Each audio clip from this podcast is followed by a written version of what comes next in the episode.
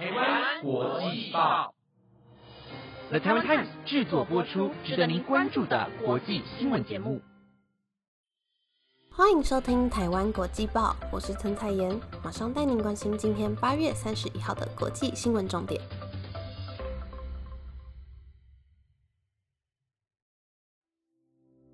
各位听众朋友，晚安！马上带您了解到今天的新闻内容，包括前苏联领导人戈巴契夫病逝，巴基斯坦严重洪灾，联合国呼吁各界援助，绑架白化症儿童预制灵药，民众愤而冲警局反遭缉，半年内新增五千只海豚死亡，乌科学家推断是受俄军声呐影响，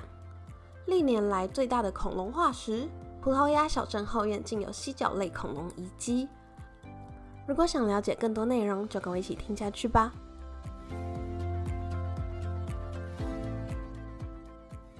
一则新闻带您关心前苏联领导人戈巴契夫在三十号晚间去世，享其寿九十一岁。戈巴契夫一九八五年在苏联担任总书记，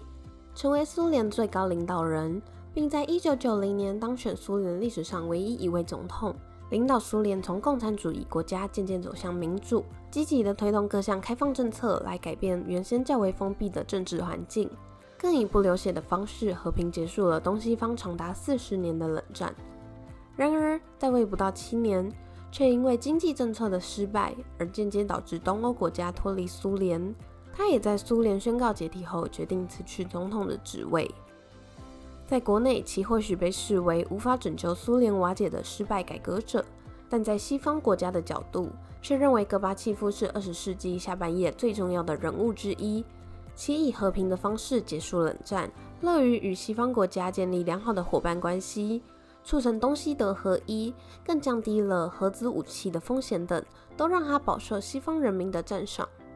而针对戈巴契夫日前病逝，各界也纷纷表示哀悼。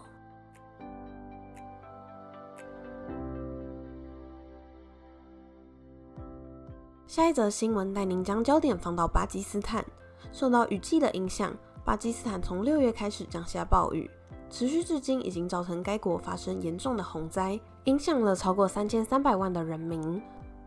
巴基斯坦政府表示，这场强烈季风带来的降雨已经造成国内超过一百亿美元的损失。持续性的暴雨所造成的水灾，已经夺走了至少一千一百三十六条人命。桥梁及道路的坍塌，对救援行动来说无疑是雪上加霜。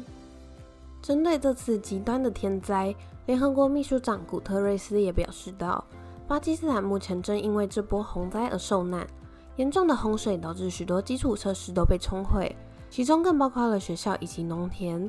让民众除了被迫逃离家园外，生计也受到庞大的影响。”古特瑞斯呼吁各界一起团结，对他们伸出援手。也预计将募资一点六亿美元，也就是相当于新台币四十九亿元的款项，来提供巴基斯坦高达五百二十万受灾户们目前生活所需的食品以及用品。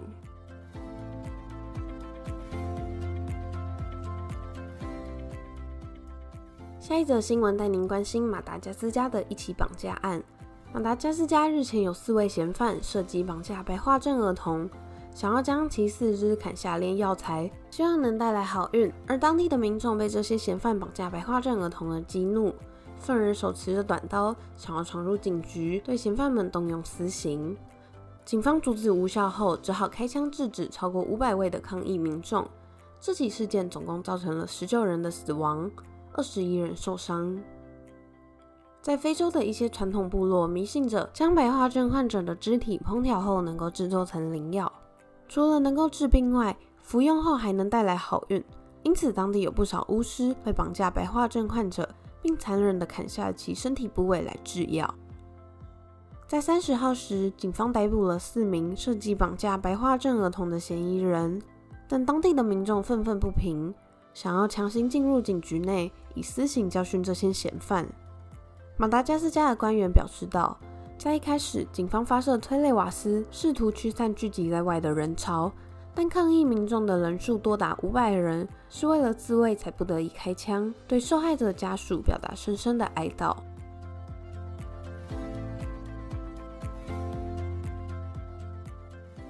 下一则新闻带您关心乌俄战争下造成的生态污染。乌俄战争至今仍持续进行，除了两方皆伤亡惨重外，海洋中的生物也无辜受波及。有专家认为，因为军事潜艇频繁的使用声呐，严重干扰了海豚的听力。从乌俄战争开打至今，已经造成多达五千只海豚的死亡。发现这件现象的乌克兰科学家伊凡鲁瑟夫表示道：“从战争开打以来，被冲上岸的死亡海豚数量异常增多，且尸体上没有任何渔网捕捉的痕迹，或是外力造成的伤口。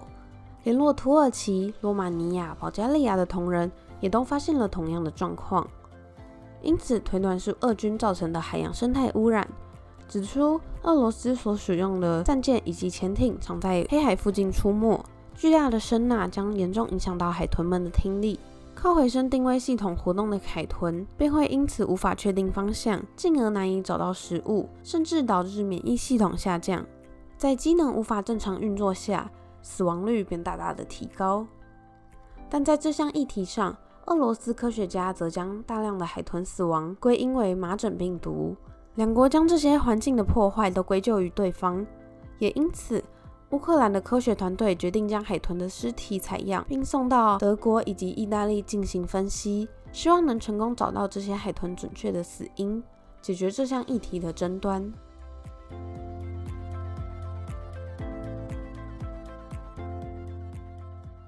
最后一则新闻带您将焦点放到葡萄牙，你可以想象自己家的后院居然有一只恐龙的化石吗？在葡萄牙中部小镇，就有一位居民在准备扩建花园的时候，发现了疑似化石的碎片。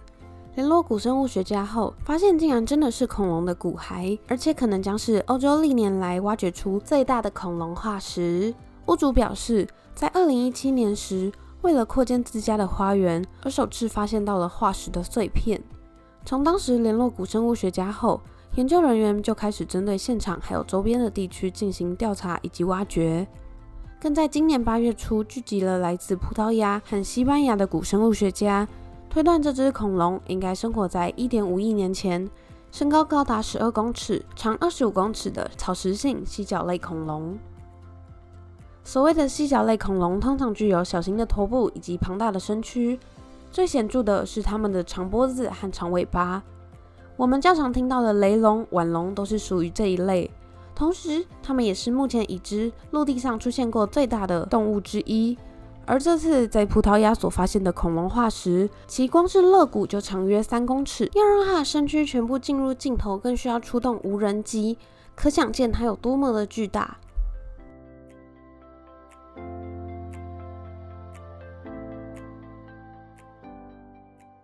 那以上就是今天的台湾国际报。新闻内容由了台湾 Times 制作播出，感谢大家的收听，我们下次再见啦，拜拜。